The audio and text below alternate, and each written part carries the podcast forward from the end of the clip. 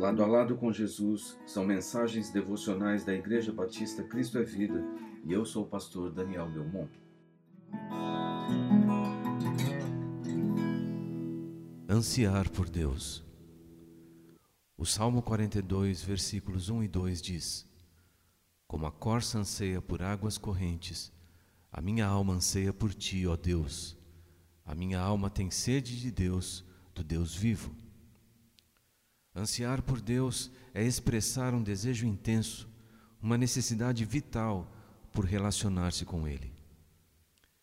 Ansiar por Deus é não ter nada mais importante do que Ele na vida, uma necessidade urgente que não é saciada por nada nem por ninguém, senão pelo Criador. É o preenchimento do vazio deixado na criatura que somente pode ser ocupado por Ele e que sem isso a vida nunca será plena. Ansiar por Deus é esperar ardentemente por seu encontro, que faz com que as dificuldades da vida sejam menores e os medos percam seu poder.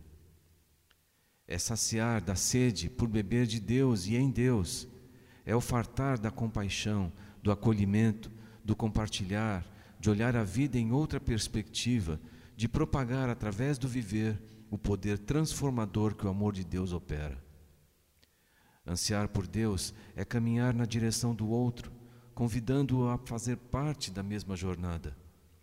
É não andar através dos olhos, mas por meio da fé e por ela deixar marcas de vida por onde se passa.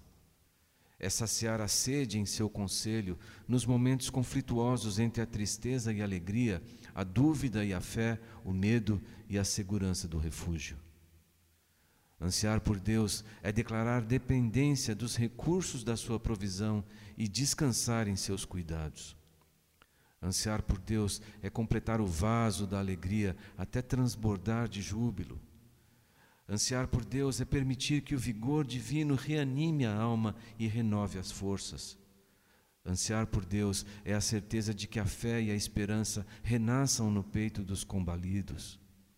Ansiar por Deus é cumprir a Sua vontade em nós, em obediência e retidão. Ansiar por Deus é reconhecer que Ele é Deus, bem perto, ao lado, interessado, chegado, do peito, de todas as horas, de qualquer hora.